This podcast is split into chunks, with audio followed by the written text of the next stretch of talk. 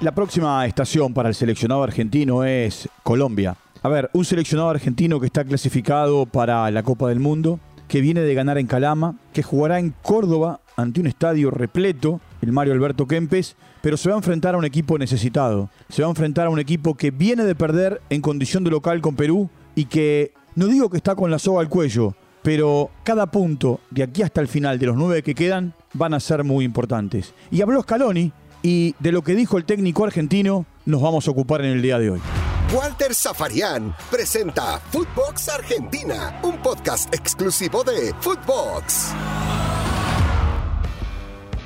Es muy raro la sensación de haberlo visto por la televisión y intentar que poder comunicarse lo más rápido posible, que era lo más difícil, porque sabía que los mensajes o, la llamada podían llegar, pero a veces las conexiones fallan y pueden llegar tarde y las decisiones había que tomarlas enseguida, en algunos casos puntuales, y bueno, la verdad que el trabajo de los, de los muchachos ha sido increíble, del cuerpo técnico hablo, bueno, y los jugadores, eh, tengo palabras las de siempre. No se nota cuando, cuando sale uno y entra otro, eso es importante. Siempre dijimos que el grupo está por delante de cualquier individualidad y eso, y eso está, está visto. Lógicamente hay momentos eh, puntuales como el partido que vamos a jugar mañana, en el cual, además de las bajas, porque no, no es un problema tener bajas, a lo mejor en algunos puestos sí que es verdad que estamos cortos de efectivo y, bueno, es ahí donde realmente radica la, preocupación, digamos. Pero en cuanto a compromiso de los jugadores y todo eso, estamos satisfechos. Bienvenidos como siempre, estamos comenzando un nuevo capítulo aquí en... Eh,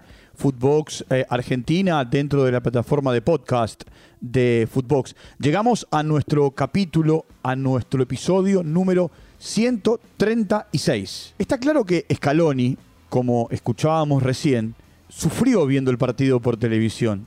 No es normal que un entrenador tenga que estar teléfono en mano esperando que haya señal o no en el estadio. Generalmente el cemento bloquea o las llamadas telefónicas o también la mensajería, sea WhatsApp o mensaje de texto o hasta el mismo Telegram. Eh, no es la primera vez que esto ocurre. No es la primera vez que esto ocurre. Me acuerdo una situación con Mourinho dirigiendo al Real Madrid en eh, un partido de semifinales de Champions contra el Barcelona en Camp Nou, que ni siquiera pudo ir al estadio por la suspensión y tuvo que dirigir al equipo con sus colaboradores en el estadio del Barça desde el hotel. Me acuerdo la historia de Gallardo en eh, el tramo final de la Libertadores del 2018, después de, bueno, bajar al vestuario en el entretiempo en el partido contra Gremio, no pudiendo ir a la cancha de Boca en, eh, en aquel partido, no pudiendo estar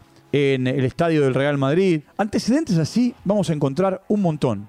Por eso también hay mucha eh, mancomunión entre el técnico de turno el principal y sus colaboradores. Los colaboradores tienen que ser los ojos del técnico principal, o porque lo pueden expulsar, o porque puede tener una sanción, o como le pasó a Scaloni, que por cuestiones de COVID no pudo estar. Si el partido se hubiese jugado en la Argentina, y es difícil saber si hubiese estado, porque él estaba positivo. Eh, no sé si iba a ir al estadio por más que ya no, no, estaba en el tiempo de contagio. Bueno, a ver, hay un tema que es central en la selección argentina y que tiene que ver con Dybala y que tiene que ver con un Dybala que hasta acá jugó nada más que 56 minutos en lo que va de esta eliminatoria y la Argentina todavía tiene un partido pendiente con Brasil, ha jugado de las 18 fechas que componen la eliminatoria, ha jugado 14. Y en esos 14 partidos, Dybala apenas superó la barrera de haber jugado un tiempo. Y por supuesto, Scaloni tiene una mirada sobre Dybala. Porque eh, hemos charlado en, en podcasts anteriores, eh, en la previa de la eliminatoria sobre Dybala, que debía ser el reemplazante natural de Messi aunque también les conté la historia de ese Dybala que en Instituto y en Palermo jugaba de 9 y tuvo que reinventar la posición Allegri para con él porque la Juve tenía otros eh, centrodelanteros. Ahora, ¿puede jugar de 9? Sí. ¿Puede jugar por un costado? Sí. ¿Por dónde lo pensará Scaloni? A ver. En principio, eh, si jugamos con, dos delanteros, puede ser la media punta delantera y, si jugamos con un solo delantero, puede ser tranquilamente el 9 del equipo él sabe muy bien que, en esas dos posiciones nosotros lo vemos. Eh, incluso cuando hemos jugado 4-3-3 a veces ha jugado a la derecha como falso, falso extremo, son posiciones que él las puede hacer. Eh, y en cuanto a si me basta o no me basta, ningún jugador me basta.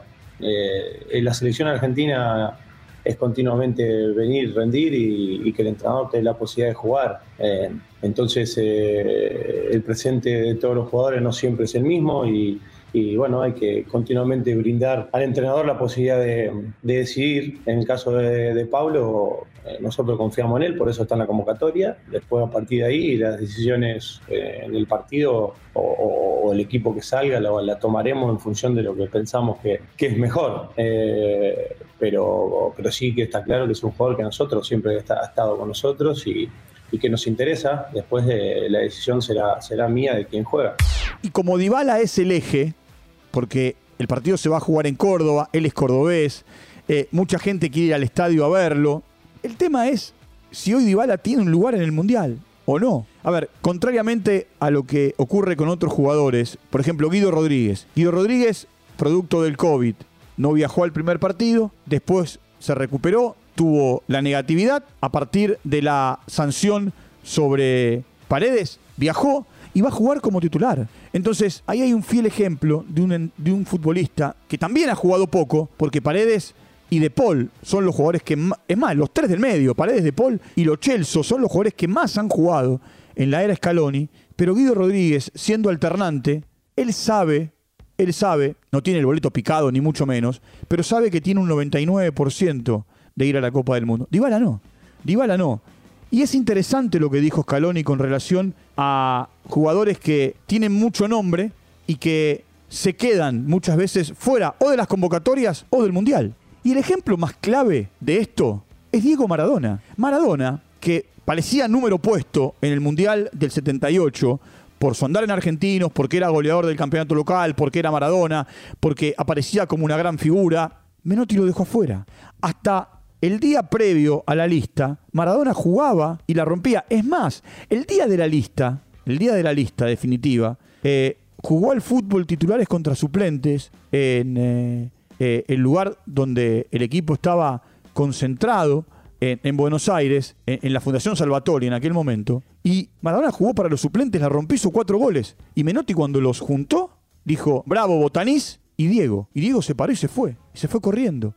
Y es el día de hoy que, por supuesto, hoy Diego lamentablemente está fallecido, pero es el día de hoy que el mundo del fútbol no entiende por qué Maradona se quedó fuera del Mundial y quién es o quién ocupó el lugar que debió ocupar él.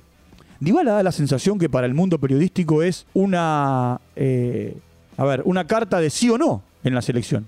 Jugó la Copa América del 2019, no anduvo bien, estuvo en el Mundial, no anduvo bien, con San Paolo tuvo buenas y bajas, como les conté en otro momento, dijo que era incómodo jugar con Messi, que era difícil, y en la Copa América del 2021 no fue parte, y la Argentina tiene bajas. Vamos a ese tema, porque no va a poder jugar Otamendi, no va a poder jugar Tagliafico, no va a poder jugar De Paul y no va a poder jugar Paredes. Cuatro bajas de cuatro titulares indiscutidos, cuatro jugadores que tienen su lugar en la Copa del Mundo, eh, y por eso el técnico rearma al equipo. ¿Qué va a pasar con Papu Gómez? Y hay que esperar. Tiene el tobillo a la miseria y, hay que esperar a ver cómo evoluciona. Va a jugar Dibu Martínez en el arco, va a jugar Montiel de lateral derecho, Pesela y Lisandro Martínez de centrales y Acuña de lateral izquierdo. Una defensa toda nueva. En el medio, Lo Chelso, Guido Rodríguez. Juego Campos, si está bien de la molestia, va a jugar. Di María y Lautaro. Y después, ¿quién? Papu Gómez, Nico González, Dybala. ¿Tendrá la chance de Ibala de jugar desde el arranque? Bueno, todo eso lo sabremos recién mañana y un rato antes del partido. Por ahora, por ahora, Scaloni está tranquilo. Scaloni sabe que, como eh, él mismo dice, y, podemos escucharlo, no se casa con nadie no se casa con nadie. Y al no casarse con nadie, a ver, ¿qué decía? Hay varios jugadores que tendrán su oportunidad y nosotros sabemos que, no nos casamos con nadie y el que toque jugar y toque rendir después eh, será una buena, un buen momento de decidir quién realmente puede seguir estando dentro del equipo. Nunca hay que dar, eh, como digo egoístamente, oportunidades a, otros jugadores que puedan demostrar. En este caso la tendrán otros chicos y esperemos que la puedan o pueden hacerlo mejor y brindar lo mejor al equipo. Claro, no casarse con nadie todos pueden jugar. Y eh, nos ha dado sorpresas en equipos que ha armado. Eh, la Argentina se prepara para jugar con Colombia. La Argentina llega liviana, clasificada, viene de ganar en Calama.